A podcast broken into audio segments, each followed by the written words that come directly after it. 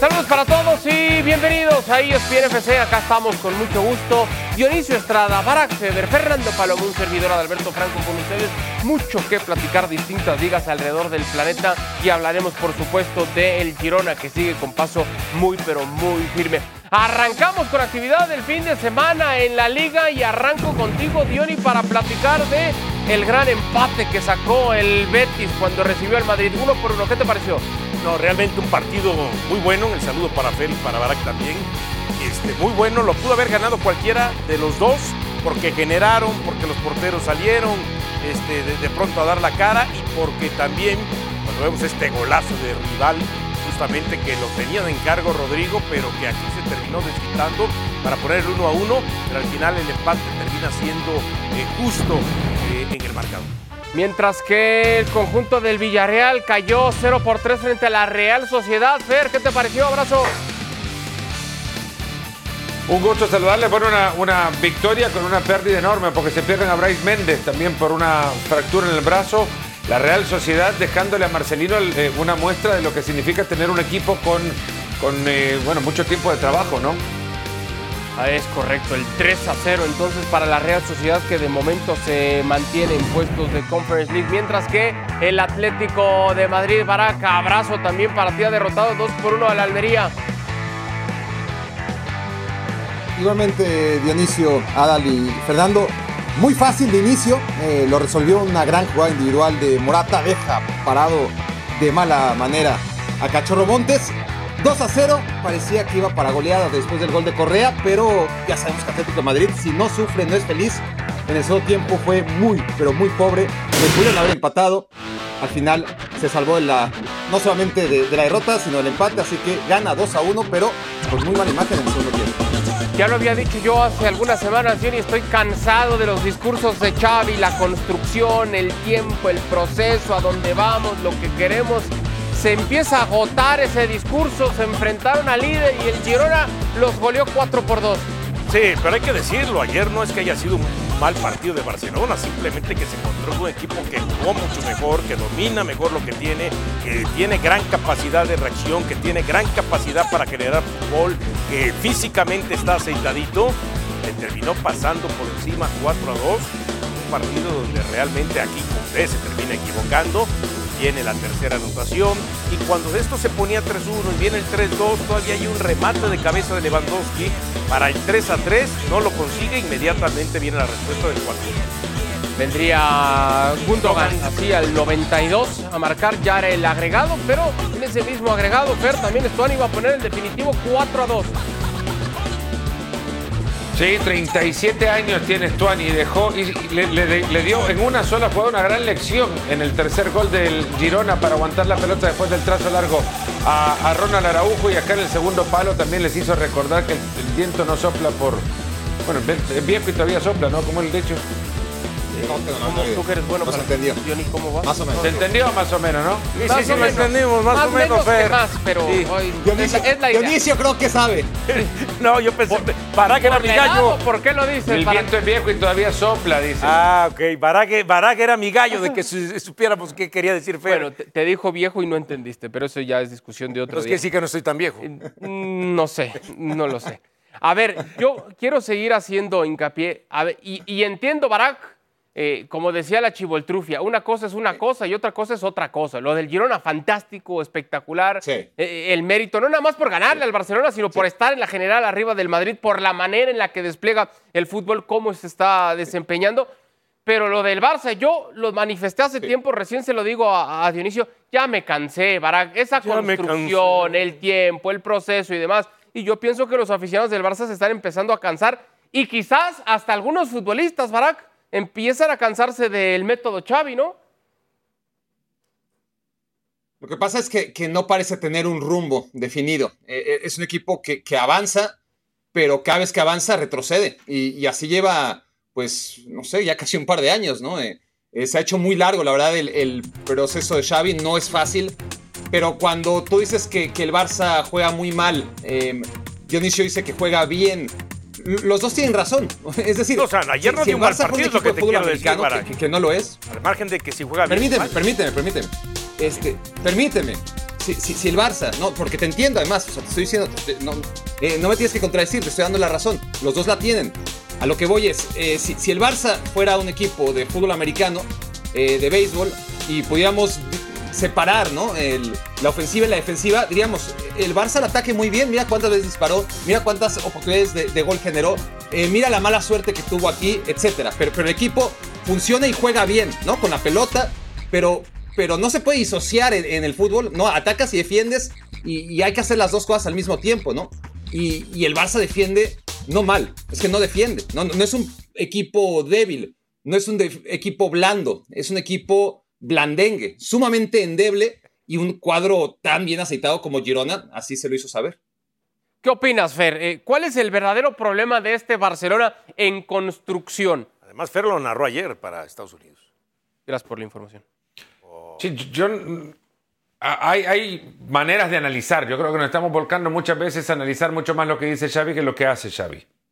Y, tienen que ir también por distintas veredas, ¿no? Eh, hay caminos a donde me, ha parecido, incluso en los dos partidos anteriores al que vimos ayer, que también estoy, coincido con Dionisio, no me pareció un partido tan malo del, Barcelona. O sea, es que eh, se puede perder en un partido en el que se juega bien. No ha jugado de la mejor manera. Eso sí, porque no ha tenido acierto. Pero es que Gundogan tuvo un par de ocasiones, hasta tres, antes de clavar el gol que llegó en el tiempo de descuento, donde sus remates fueron pobres. En la primera mitad, tres atajadas de Pablo Gazaniga. No estoy diciendo que el Girona no tiene mérito de ganar este partido, pero es que el Barcelona tampoco fue un desastre en la derrota. Ha ganado otros partidos a donde se ha visto peor.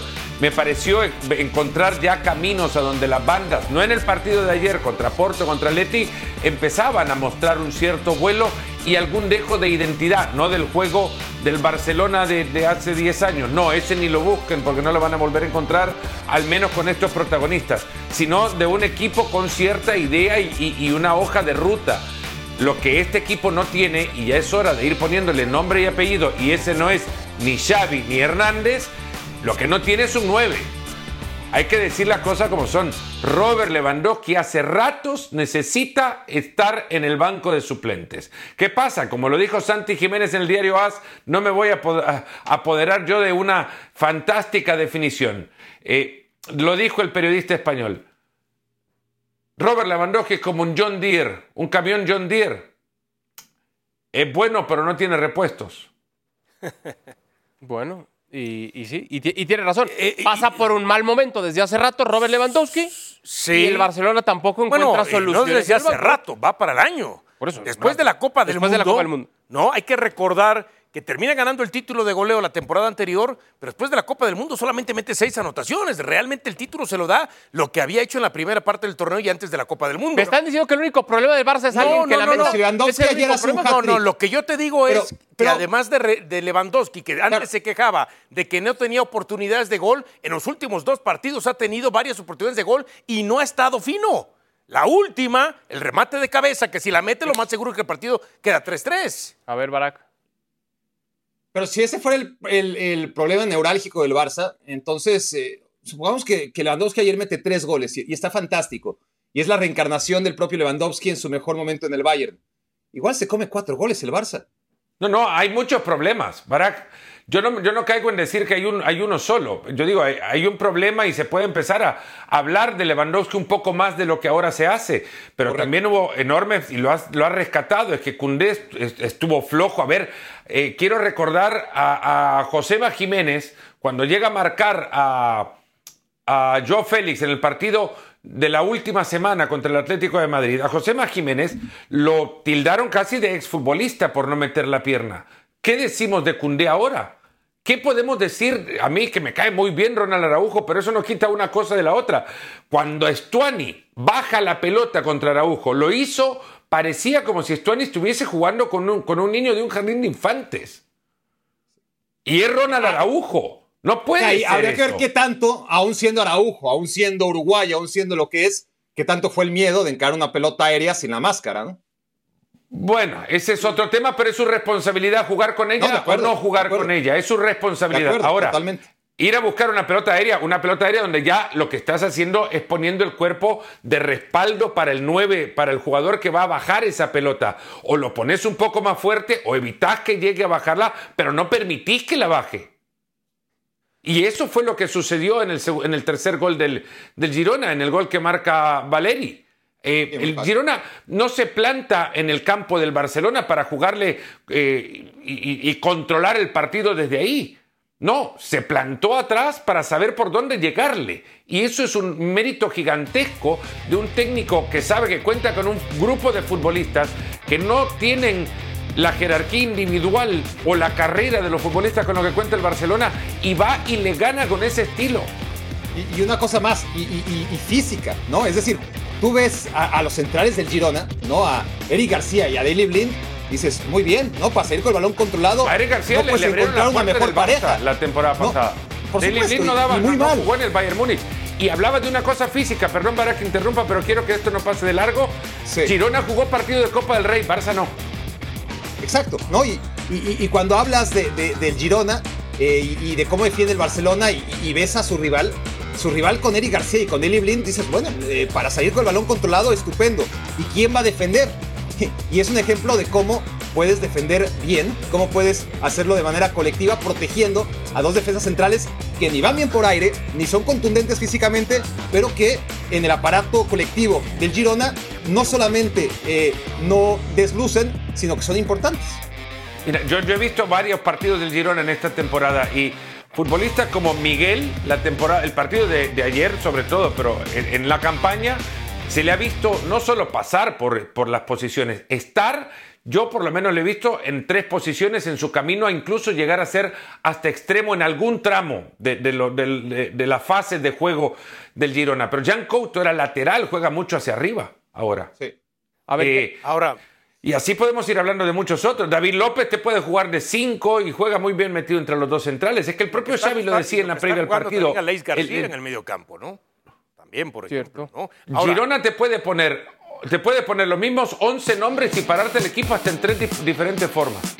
A ver, Diony, esto es lo que decía Michel ayer después del partido. Nosotros somos un equipo que siempre ha dominado en esta liga todos los partidos, menos uno, el primero, el de la Real Sociedad, que fue el 12 de agosto y empataron a uno. De ahí en fuera, él asegura tu mirado hasta esa derrota con el Madrid. Real Madrid 3 0, ¿no? ¿Coincides con eso? ¿Eh? A lo mejor el del, Madrid, yo lo siento que estuvo hasta quizá parejón, ¿no? Con sus oportunidades de Girona, pero el Madrid pues le terminó marcando la cancha en el aspecto de su equipo que también tiene contundencia. Ahora, yo nada más en el tema de Xavi.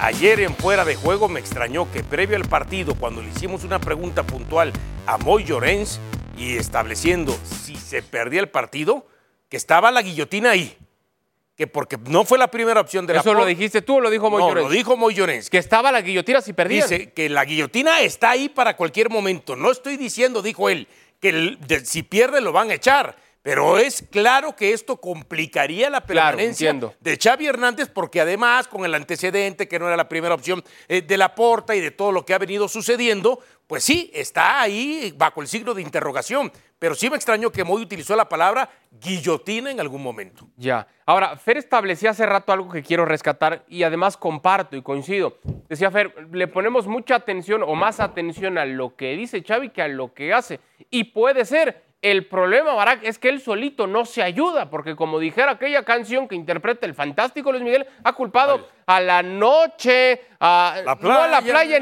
pero sí a la lluvia, al pasto, al arbitraje, al rival, a su... Caramba, el tipo no se ha ayudado, Barak. Mejor, como dices tú, pues que se dedique a enfatizar las cosas que su equipo ha dejado de hacer y que deje de estar navegando con una bandera que no ha podido conseguir. Me refiero a la bandera del ADN Barça, porque en No te cae bien Xavi, ¿no, Adal? No, no tengo ningún problema. Aparte, ni lo conozco, ni me va ni me viene. Lo que a mí me molesta es que el tipo salga a vendernos algo que no estamos viendo en la cancha realmente. Sí, pero, sí se puede separar al Xavi entrenador del Xavi analista, ¿no? Eh, porque, porque ya está de futbolista siendo un sensacional futbolista, como no hemos visto dos. Eh, cuando agarraba el micrófono, de repente tenía algunos deslices este, que no coincidían plenamente con, con la calidad que tenía con el balón en los pies. Es decir, su manera de entender o de comentar el fútbol eh, puede analizarse y, seguramente va a quedar peor parado que su manera de, entrenar, que, es muy debatible también, ¿no? Pero, pero donde hay matices y donde ahora estamos enfocados en, en una derrota, una derrota histórica, porque, porque aparece el, Girona en campo del Barça y le mete cuatro goles porque se va a siete puntos y, y porque el Barcelona, insisto, es, es un tema de despegar, aterrizar, despegar, aterrizar y, y no ir a ningún lado después de tanto tiempo. Pero tampoco podemos perder de vista que hace apenas una semana el Barça se plantó, se plantó contra un Atlético de Madrid favorito y el Barcelona no solamente supera al Atlético de Madrid en el marcador, sino que es mucho mejor. Reduce al Atlético de Madrid. Lo dirigía Xavi, no lo dirigía otro entrenador. Era el Barcelona Está de Xavi. bien, Barak, pero este Barcelona partido. Acá estamos final hablando a todo el campeonato hoy y la No, no, pregunta no, te la hago vamos rápida. a otro, ¿Te vamos quedas a con otro. sensaciones que quién está más cerca de ser Sí. campeón, el Atlético o el Barça? Al día de hoy, ¿eh? No, el Atlético de Madrid, Ah, por supuesto, por supuesto, sin la menor duda. Y hasta el Girona, y ya vamos a hablar de, del Girona. Eh, pero también hay que analizar y hay que ser justos, ¿no? Con, con el técnico que dirás lo que quieras, eh, tú y yo mismo soy el mayor crítico, ¿eh? Es el campeón de España, es el campeón de España y ha hecho muy buenos partidos. Y contra el Real Madrid sí, hay que jugar los 90 minutos y acabó de dejar una sensación terrible, pero jugó 60 extraordinarios minutos y era el Barcelona de Xavi Es verdad. con muchas bajas. Ahora, tú decías, Adal, que ya estás cansado. Ojo, el mismo partido, el, Eh, el partido contra el Atlético fue muy parecido al partido contra el Real Madrid. Los resultados cambiaron. Sí. Le ganó al Atlético con ese gol de Joan Félix, pero es que la mejor parte del Atlético coincidió con la mejor parte del Madrid en aquel partido Es también. Y, y nos dejamos ir solo por el resultado. O sea, el, también jugó 60 buenos minutos verdad. contra el sobre el final Lo Iñaki ganó Peña, esta vez. y Iñaki Peña este, sacó dos. Ahora, decías hace un momento Sí. que estás cansado del tema así. de eh, Xavi Hernández ¿eh? y que de alguna manera su discurso, yo pienso que el techo de Xavi Hernández como técnico ya no es más de lo que estamos viendo. Me da esa impresión. Que el techo lo tiene más alto Arteta y Manuel Alguacil, el propio este, eh, Xavi Alonso. Xavi Alonso, ¿no?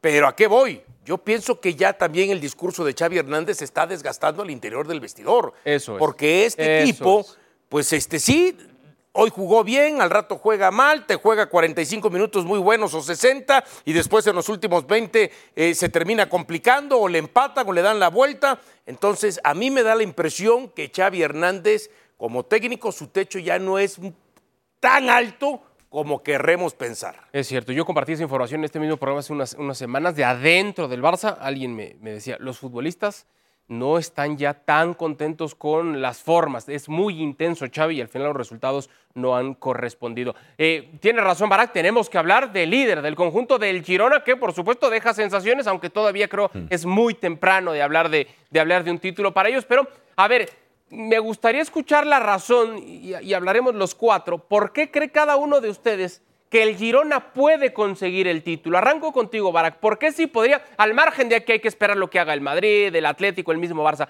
¿por qué podría ser campeón el Girona?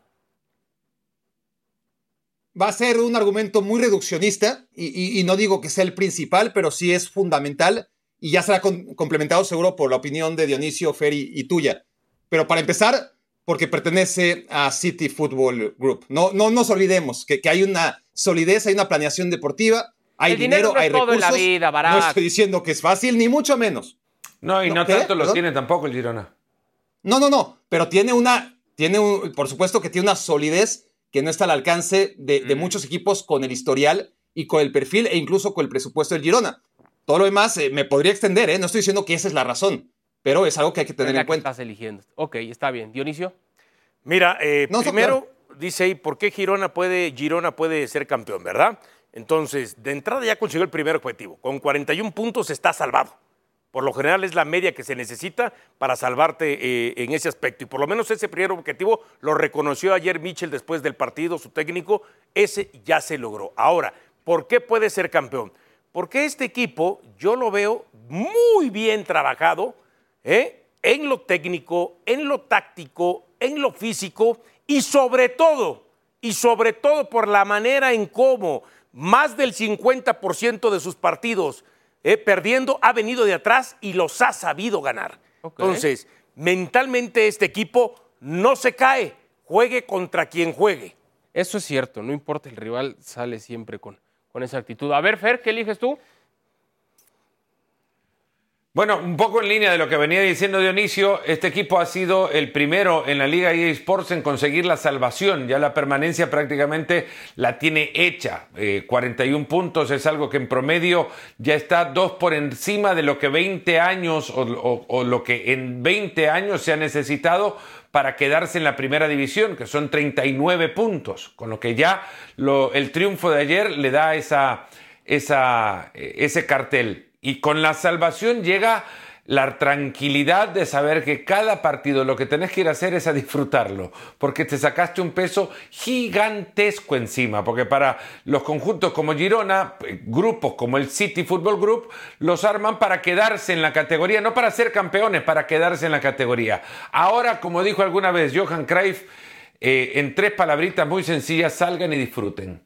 Y creo que eso es lo que pueden hacer. Por mucho que creo que no van a ser campeones igual. Todo es ganancia. Pero van a salir a disfrutar. Y eso es, una, es una gran ventaja. Ya quitándose esa presión del descenso, ¿no? Es verdad. Y, creo que coincidimos los cuatro en que difícilmente veremos al Girona o pensamos que el Girona puede salir como campeón. Pero a partir de ahí, como lo establecen, a partir de aquí parece que ya todo es, es plus, todo es adicional para, para el Girona.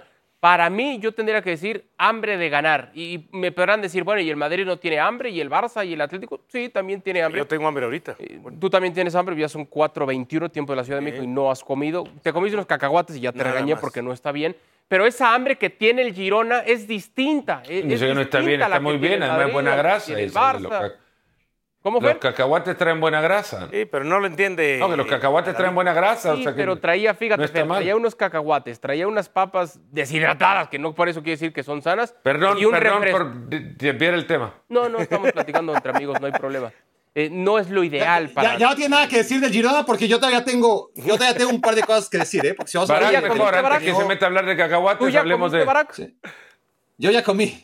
Ok, ahora sí, ¿qué querías decir del Girona? Ahora, un, tema con el Girona a tomar en cuenta no, lo, el partido contra el Barcelona sí que, que, es un parteaguas en la credibilidad del Girona, que, que fue creciendo y, que yo siempre lo definí antes que nada con un equipo confiable, ¿no? Porque siempre cuando un equipo que no esperas que, que esté peleando tan arriba, pasan las jornadas, sigue ahí, el tema siempre es, ya se caerá, ya se caerá. Este equipo ha sido confiable partido a partido, remontando sólido, con una idea de juego, mucho antes de esta temporada. Entonces es un equipo confiable. Ahora, la diferencia, el antes y después que debe marcar el partido contra el Barça, es que hasta antes de ayer, el Girona solo había jugado contra el Real Madrid. Había jugado contra la Real Sociedad, como ya destaca el Mitchell en la, jornada 1, claro. Eh, pero, le quedaba el Barça y el Atlético de Madrid, ¿no? Como, grandes pruebas de fuego. Ya pasó por el Real Madrid, ya pasó por el Barcelona, ya solamente le queda el Atlético de Madrid y el Girona está en primer lugar de enero, la Liga Española. Y, ese es otro ejercicio que podríamos hacer también. La palabra confiable, ¿a cuántos de los 20 equipos se la podemos dar? Y no por, la, por confiabilidad en el resultado, sino por confiabilidad en el juego. ¿Cuántas veces juegan a lo mismo? Y hay muy pocos equipos que, es más, es palabra, palabra confiable no es algo que yo le podría dejar incluso ahora ni al Madrid, ni al Atlético, ni al Barcelona. Hay muy pocos equipos que te pueden salir a jugar a lo mismo partido a partido. Por bueno lo digo, ¿no? Sí, la regularidad que está teniendo le está entregando resultados en ese sentido, coincido plenamente. Hacemos pausa, la primera de esta edición de ESPN FC. Cuando regresemos estaremos platicando de la jornada de la Premier League.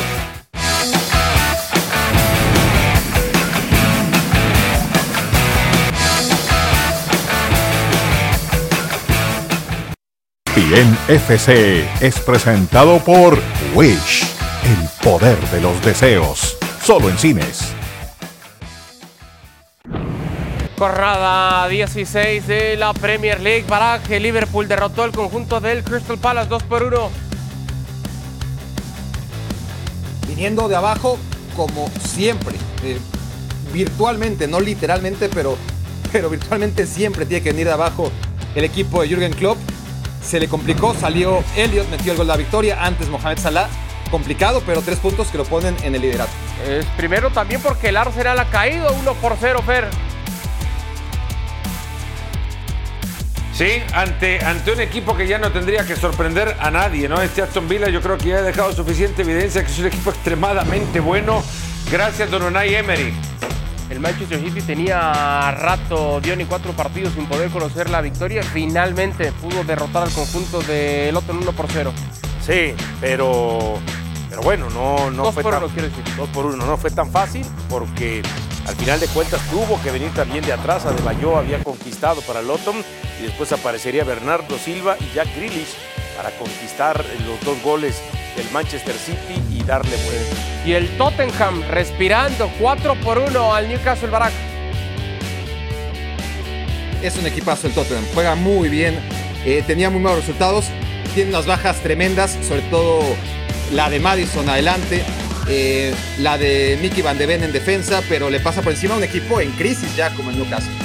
Bueno, así entonces la general luego de 16 jornadas, el Liverpool es ahora líder 37 unidades, el Arsenal es segundo, el Aston Villa tercero, el Manchester City lejos de lo que nos tiene acostumbrados en el cuarto sitio, a cuatro de distancia sobre el líder que es el conjunto del Liverpool. Entiendo que todavía falta algo de tiempo, pero si hablamos hace rato de las posibilidades que tenía el Girona en España como para poder campeonar, pues hay que dar nuestros candidatos para conseguir el título en la Premier. A ver, Fer, ahora arranco contigo. Dame tu número 3. Candidatos para que puedan conseguir el título en la Premier.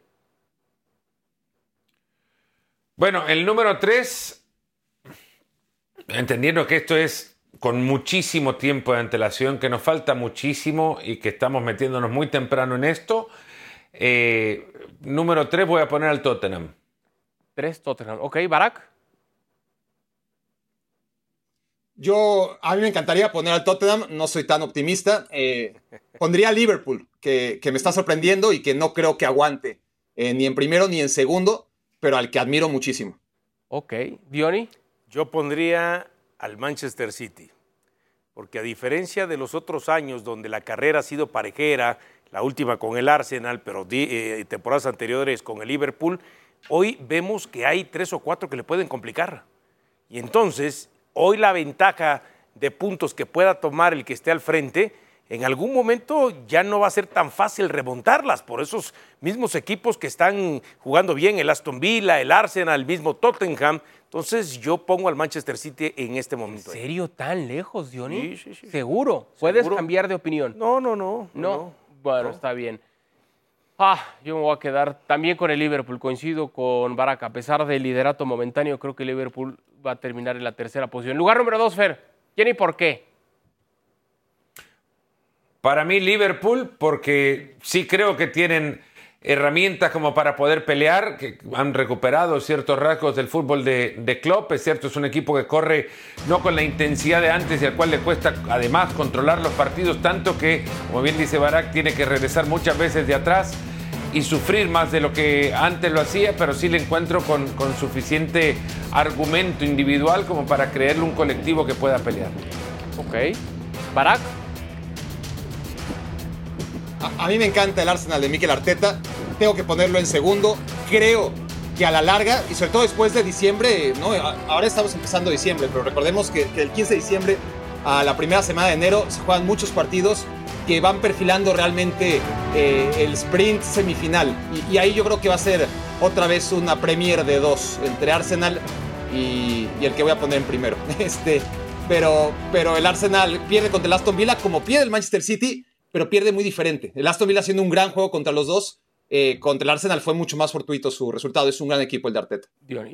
Yo me quedo con Arsenal también en la segunda posición, pues entendiendo también que a diferencia del que voy a poner en primero, eh, las exigencias tanto del Manchester City como del Arsenal, en lo que será a partir del mes de febrero, cuando empiece la fase eliminatoria de la Champions, eh, va a ser mucho más difícil. Entonces, partiendo desde ahí... Pero con el Arsenal, perdón que te interrumpa, con el Arsenal creo que no se le puede exigir un doblete, ¿no? O sea, No, no, no, no, no, pues bueno, por eso mismo. O sea, me refiero, al final de cuentas, no le va a alcanzar para, las do- para los dos torneos. Y entonces va, a- va a pasar lo mismo que el torneo anterior. Poco a poco, más allá de las llegadas de Havers, más allá de la llegada de Declan Rice, eh, otra vez se va a quedar corto. Ok, yo también me quedo con el Arsenal muy a mi pesar. Me gusta mucho la manera en la que trabaja el técnico Arteta y creo que sería una fantástica revancha después de lo que dejaron escapar la temporada anterior, pero creo que no les va a alcanzar. Entonces, ¿quién va a ser el campeón, Fer? No queda otro, ¿no? Sí, sí. Creo que todos, salvo Dionisio, vamos a Aston Villa. coincidir. No, bueno. A ver, el Manchester City, lo tengo que decir. Sí. Ah, no, el United. Tú también, ¿no, Barack? Sí, mira, eh, eh, yo estaba entre United, Chelsea y, y Manchester Me City, imagino. pero se me hace que voy a arriesgar con el City. Arriesgate. Yo voy a decir Liverpool y les, les digo por qué. Por, Por lo favor. que decía hace un momento, las exigencias en febrero para el Manchester City, para el Arsenal, de enfrentar a los equipos de Champions League, va a ser mucho mayor que Liverpool que está en la Europa League. La verdad es que Liverpool no debería tener problema. Pero para- también va a tener para- desgaste, sí, también va a no, jugar, sí, también va a pero, pero me refiero a la, pero la calidad de los rivales. Nada que Ahora- ver lo que le van a exigir al Manchester Adal, City Copa- o al Arsenal que lo que le van a Sí, exigir Barak. a Liverpool. Copa Africana. Mohamed Eh, Salah. buen punto. Bueno, pero eso. todos, ¿no? Buen punto.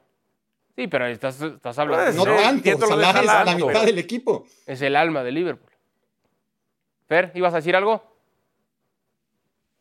No, no, que no tanto, que no hay equipo que no, yo creo Manchester City no tiene futbolistas que, que se le escapen por la Copa, por la Copa Africana. Ni la, ni la, ni la asiática. Ahí el, Tottenham, ahí el Tottenham va a tener la baja de Son también. Sí, es verdad. Creo que al final Jack Grealish va a acabar otra vez con todo el alcohol que hay allá en la isla. No, y, hablamos, y luego viene la recuperación de, de, de Bruyne, ¿no? Cierto. Hacemos pausa y regresamos para platicar de la Bundesliga. Venimos.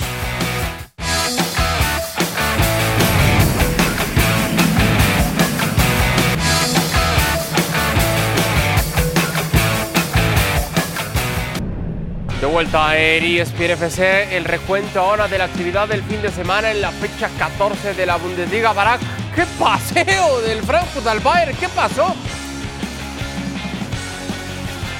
Qué paseo, sí, es una buena definición, un primer tiempo exquisito de un... No tiene los reflectores que tiene el, el Bayer Leverkusen y que los ha ganado, pero, pero qué bien juega realmente el, el Stuttgart. Pero bueno, este es el, el, el Frankfurt contra el Bayern, que, fue un paseo fenomenal, 5 a 1. Eh, ¿Qué pasó? Que, el Bayern Múnich llegaba invicto, llegaba con dudas, pero con resultados que avalaban el trabajo de Thomas Tuchel. Iba ganando 3-0 el Eintracht, el 3-1 en el solo tiempo de Kimmich. Parecía que era una historia más, ¿no? De- del Bayern Múnich dormido el primer tiempo, que podía venir de atrás y empatar el marcador. Eso creíamos cuando metió Kimmich empezando el segundo tiempo, pero luego muy pronto, minuto 60, y ya las cosas estaban 5 a 1. Vaya manera de faltarle el respeto al Bayern Múnich. Mayor cantidad de goles que recibió el Bayern Múnich desde 1975 en un partido. No, la cara de Tuchel lo decía absolutamente. Ninguno de ¿eh? nosotros había nacido. Sí, Bueno, tú sí. Hablemos ahora de el Borussia Dortmund que ha caído ante Leipzig Fair. 3 a 2, acabó el juego. El partido se rompió con la expulsión de Max Hummels temprano a los 15 minutos. Después Benzebaini en propia puerta empataba Niklas Zule, llegando así al, segundo palo, eh, uno a uno. Así se iban al descanso. De ahí en más, Baumgartner por el segundo, Poulsen el tercero. Pareció todo dado para el Arbe Leipzig. Una reacción tardía ya del Dortmund, pero con el resultado muy en contra. Esto los deja el Dortmund sin victoria en los últimos cuatro partidos. Y ojo, ya está clasificado en Champions, pero tiene que ser juez del Paris Saint Germain. ¿Qué te pareció, Yuri? A ver, un Dortmund que nos ha demostrado que para competir contra los equipos que pueden estar bien o allá arriba, el otro día le pasó el Bayern Múnich por encima, ahora le termina ganando el Leipzig, no, no veo que tenga para eh, remontar y recuperar posiciones y pelear por la Bundesliga. Y el conjunto de Leverkusen, podríamos cambiar la frase de no le gana o, no pierde nunca, no le gana nadie, ¿no? La, la realidad es que es un. Y Bueno, sigue ¿no? siendo el único equipo invicto en toda Europa, ¿no? Sí, señor. Y este partido difícil ante el tercero de la El competición. PSV Eindhoven. Lo, lo empezó, y el, y el Eindhoven exactamente, lo empezó perdiendo justamente Leverkusen, pero después a los siete minutos lo terminaría empatando, empatando con gol de Wirtz. Aquí lo vemos. ¿Qué te pareció, Barak? Pero, pero el Stuttgart hace un partido que, que merece la pena mencionar. El primer tiempo, ya el segundo no le alcanza. Eh, el primer tiempo el Stuttgart, que venía a eliminar a mitad de semana al Borussia Dortmund, juega muy bien. No tiene los reflectores, ahora sí, que, tiene el Bayern Leverkusen. Muy pronto el, primer en el segundo tiempo logra el 1 a 1 el Leverkusen. Granit Xhaka tenía ese remate que pudo darle la victoria, pero el trabajo de Sebastián Funes en el Stuttgart, tercero de la Bundesliga, también merece mención. Ha sido buenísimo, con todavía menos material del que tiene Xavi Alonso en el Leverkusen. Cuatro puntos de distancia del líder Bayer Leverkusen sobre su más cercano perseguidor, el Bayern Múnich. siempre creo será positivo en términos de Partido de menos del Bayern, competencia. Contra la Unión Berlín. Sí, pero yo prefiero esto, Diony, a que haya un equipo, llámese el Bayern Múnich o el que Sí. tú quieras, que esté arrasando. Aunque no es lo mismo en la liga inglesa, ¿no? Otra vez pusiste al Manchester City hace rato. Sí, es Ahí verdad. no, no, no, no, Pero- no me diste con la misma vara ni el mismo Pero acá yo no sé si alguno de los cuatro se atreva a decir que el Bayern Múnich va a ser campeón, ¿eh? Porque con la, con la Premier y el Manchester City lo tenemos más claro. Acá, a ver, los escucho. Fer, acá te atreves a dar un candidato ahorita para ti. No deja de serlo el Bayern Múnich. Igual, por mucho que el resultado que haya tenido ahora así lo haya, le haya dejado a muchos la sensación de que es un equipo que, que puede sufrir, es un equipo que puede sufrir. Es más, creo el mismo Eintracht Frankfurt hace un par de temporadas también le clavó un gol, nada cambió camino a lo que terminó siendo un, un título de Bundesliga para ellos. Igualmente ahora están enfrentando, eh, yo creo que tienen mucha más distancia futbolística en juego, en estilo, en idea, que la que tienen en puntos con, con su rival de arriba, que es el Bayern Leverkusen. Y, eso sí creo que los deja muy mal parados, porque todo lo que quisieron conseguir con, con Pep Guardiola, cuando le llevaron, recuerdo Luis Genes decía, eh, el Bayern Múnich ha ganado de, muchísimas formas, con muchísimos estilos de juego, queremos uno que ya nos identifique. Todo eso se ha ido perdiendo de manera a la que llegan los diferentes técnicos a dirigirles. Xavi Alonso en el Bayern Leverkusen en dos temporadas ha hecho lo que no ha podido técnico después de Guardiola en el Bayern Múnich, que es darle un sello. Cierto. A ver, Barak, eh, no sé si la comparativa tiene mucho sentido, pero me viene a la, cabeza. Lo, lo del Bayern Leverkusen no va a ser como lo del Girona en el fútbol español, pero puede ser un poco como lo del Arsenal quizá en la Premier, dejando esas sensaciones, jugando bien, bien dirigidos, bien trabajados y dejando esa sensación de que existe latente esa posibilidad de que sea campeón Xavi Alonso. Sí, sí, me gusta, la compro y, y con un historial similar. Es decir, el Arsenal es un equipo gigante con, con muchas glorias, pero, pero pasadas, ¿no? Eh, eh, el Arsenal de los últimos 20 años es un Arsenal muy parecido a lo que ha sido el Bayern Leverkusen o, lo que vino siendo antes de que ya no llegó ni siquiera a ese nivel de, ya merito, ¿no? El, el Neverkusen, eh, el equipo que tantas veces quedó subcampeón, el equipo que nunca ha logrado dar ese paso extra y, y que ahora parece que lo tiene todo a favor pero hay que ver, faltan muchas jornadas y, y la verdad es que tiene un techo tan alto el Bayern Múnich y está tan lejos de ese techo, mientras que el Bayern Leverkusen honestamente ya solo tiene camino hacia abajo, no, no puede aparente, no, a priori no puede ser mejor de lo que es ahora, todo el camino eh, tendría que ser hacia abajo o mantenerse ahí, que, que es lo más complicado. Y volviendo al tema de la Copa África, eh, la, la solidez que tiene con Kosonu, con Tapsoba y con Jonathan Ta, bueno, Jonathan Ta se quedará, ¿no? Pero Kosonu y Tapsoba, adiós, por lo menos dos, tres semanas, si no es que un mes. Está bien preparado con Piero Incapié, por ejemplo, me parece, pero no dejan de ser dos bajas sensibles y, habrá que ver cómo reacciona el Bayer Leverkusen en el mes de Copa África. Me decía Fer hace rato, Diori, que si no me caía bien eh, Xavi Hernández, y le contestaba que ni bien ni mal. Acá sí puedo decir descaradamente, a mí me encanta lo de Xavi Alonso en la manera en la que dirige, pero si mi crítica con Xavi Hernández era como declaraba, pues acá no nos metemos en broncas con, con Xavi Alonso, que entiendo está en otra dimensión, en otra perspectiva, con otra presión mucho menor a la que tiene, por supuesto, Xavi Hernández con el Barcelona. Pero acá no es un tipo que se preocupe más por lo que va a decir o cómo lo va a decir, sino por la manera que juega su equipo, ¿no? No entendiendo esa parte, pero también entendiendo que difícilmente eh, eh, sí, sí le ponemos la mirada a todo lo que se dice los técnicos en España y no tanto a lo que puedan decir a Es lo mejor verdad, en la los Bundesliga. técnicos en la Bundesliga. Es verdad, ¿no? es verdad. Entonces, partiendo desde ahí, tendríamos que dar ese mismo seguimiento desde las declaraciones para ver qué tanto puede ser este, similar Pero si el yo digo- discurso. Similar a que me refiero, Xavi Alonso diga tal cosa y lo ejecute Exacto, en el terreno exacto. de juego. Más allá de que Xavi Hernández dice una cosa y parece que no lo ejecuta. Ahora, yo soy, no sé si voy a pecar de optimista, A ver. o no sé, Anímate, anímate, pero yo Sí. creo que estamos este, eh, anímate. en camino a que en las dos ligas donde han dominado los dos equipos más poderosos, Manchester City y, y el caso Bayern. del Bayern Múnich, vamos a ver campeones distintos al término de la temporada. Sí, Creo que sería una muy buena noticia otra vez en términos de competencia. O sea que si yo digo que el Xavi bueno es el Alonso, igual y nadie tendría por qué enojarse. Eh, Pero eso, Pero eso bueno, tiene que ver porque jugó el Real Madrid o no? un poquito sí. Hacemos pausa cuando regresemos. Definida la final del fútbol mexicano, ¿eh?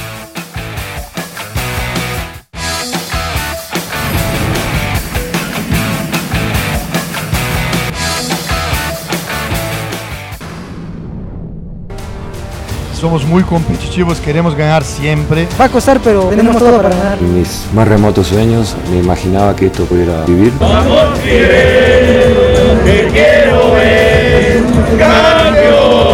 Hablando del día 17, queríamos estar, queríamos trabajar en la final aquí en Azteca. Yo creo que tenemos que enfocarnos en una, en una sola cosa. Haciendo lo que plan que tuvimos prácticamente todo el torneo, Jueves y domingo. Que sería un gran orgullo para la institución, Para poder decidir en nuestra casa. que en un año, en dos finales, pudiéramos ganarles a Domingo 17 vamos a estar jugando una final en el Estadio Azteca. a dos equipos muy importantes en el, en el fútbol mexicano.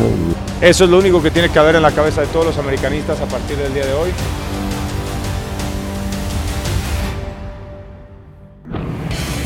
Partidos de vuelta en las semifinales del fútbol mexicano. Dionisio, si el San Luis hubiese querido, igual y le pegaba dos sustitos. Por lo menos le pegó un susto a la América. Si hubiese querido.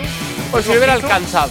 No quiso entonces. Si le hubiera alcanzado. No, yo soy de los que pienso que, eh, a ver, es un resultado engañoso. América, ¿Cómo? lamentable que no tome con seriedad el partido y no por los cambios. ¿Por qué es engañoso? ¿eh? ¿Qué quieres Este, decir? Y no por los cambios que hizo, porque aunque no estoy de acuerdo con hacer tantos cambios, seis que hizo de un partido a otro, los jugadores que entran son capaces. ¿Por qué? Porque este equipo americanista no metió la pierna como la tenía que meter. ¿eh? No jugó como tenía que jugar. Eh, los Tigres, Barak. Condicionado por el resultado del 5 a 0. Los Tigres están en otra final, Barak. Una más, una más y, y contra Pumas que, que bueno, eh, ese penal que pudo haber sido trascendental, el que falla Chino, no lo fue tanto porque al siguiente córner eh, tiene la fortuna de la universidad de, de anotar, ¿no? Pero, pero es poca cosa Pumas con una gran temporada, ¿eh? sin duda. Cierto. Para unos Tigres, aún sin Gignac, cierto que Gignac entró en los últimos minutos. Pero, pero es mucha pieza, eh, mucha pieza Tigres y, y vamos a ver si, si también es demasiada pieza para el América. Los números de Tigres en la última década, por supuesto que bien dirigidos, bien trabajados, grandes futbolistas, grandes contrataciones, ver, porque si algo hace el equipo o ha hecho el equipo de los Tigres es que todavía no son eliminados y se siguen reforzando y van por los mejores y buscan un cambio generacional que sea llevadero. Es un equipo con un modelo deportivo sumamente exitoso, Fer, tan exitoso como para poder evitar la 14 del América. Yo creo que no es una cuestión de ir modelo contra modelo. Acá se enfrentan ya los dos equipos y en función de cómo eh, han jugado en esta temporada, la- las muestras de las que ellos han dejado para creer quién es más, si antes lo decíamos, confiable para quedarse con el título. Y ante esto no queda mayor duda que decir lo que- que es el América. Eh, ahora, al América no le puede haber tocado peor rival para sus intenciones que Tigres, justamente. Eh, hay, hay muchísimo que ahora está pensando, y no solamente el aficionado americanista, por mucha arenga que quiera lanzar Miguel Ayun, creo que mucho el aficionado americanista no va a, a elaborar o, o- o entrar tampoco en un análisis como lo ha hecho Dionisio. Ahora, sin considerarlo extremadamente profundo, van a llegar con el temor de saber que les ha ganado San Luis en su casa cuando Sí, lo que señor. tienen que es mostrar que tienen nivel y, y- y- y que están eh, jugando con ganas de, de ir a ganar el partido, sea cual sea el rival y la instancia. Es cierto que hay un grado de relajación por el resultado del partido de ida, pero a ver, eh, no podés llegar con la manera en la que yo, a que te controle un partido un equipo como San Luis. Y eso ya le preocupa más de uno y más ahora sabiendo que el rival que tienen enfrente es Tigres. Sí, Y sí están preocupados, Fer. Yo veo muy de cerca varios americanistas que sí están, están preocupados. A ver, más preocupados los antiamericanistas y los Chivas. No, porque América ilusionados. porque América levanta la 14. Ustedes preocupados El mismo América que la va a jugar. ¿eh? ¿Eh? Que el mismo América que a, la vaya a jugar. a ver, Dionis, si hay, si hay una constante, un común denominador en lo que llevamos de liguilla hasta el momento es la importancia que ha tenido el juego de ida. Acostumbrados en el fútbol mexicano que es bueno cerrar en casa, con tu gente y demás, y que si pudieran elegir muchos apostarían por eso. Ahora prácticamente todas las series han sido condicionadas por lo que ocurrió en la ida. Claro que sí. Va a ser una final muy cerrada. Yo la doy 55 a 45 favor a, a- al América, ¿no? Porque además de los últimos nueve partidos, Tigres no le ha podido ganar al América. Ninguno. Ocho victorias del América y un empate. Entonces eso habla a de, ir a la eso habla de una tendencia, habla de una hegemonía. ¿Eh? En- y, y- y para ser un equipo de Tigres tan poderoso, pues no es normal tampoco, ¿eh? Que tu pronóstico se basa en la estadística, Dionisio, de lo que ocurrió en 1411. Qué cosa. La invitación para que nos acompañe esta noche en Fútbol Picante, 11 pm, tiempo de la Ciudad de México, por ESPN y por Star Plus. Pausa ¿Duelos y del venimos. 2023? Sí, Tigres no le pudo ganar la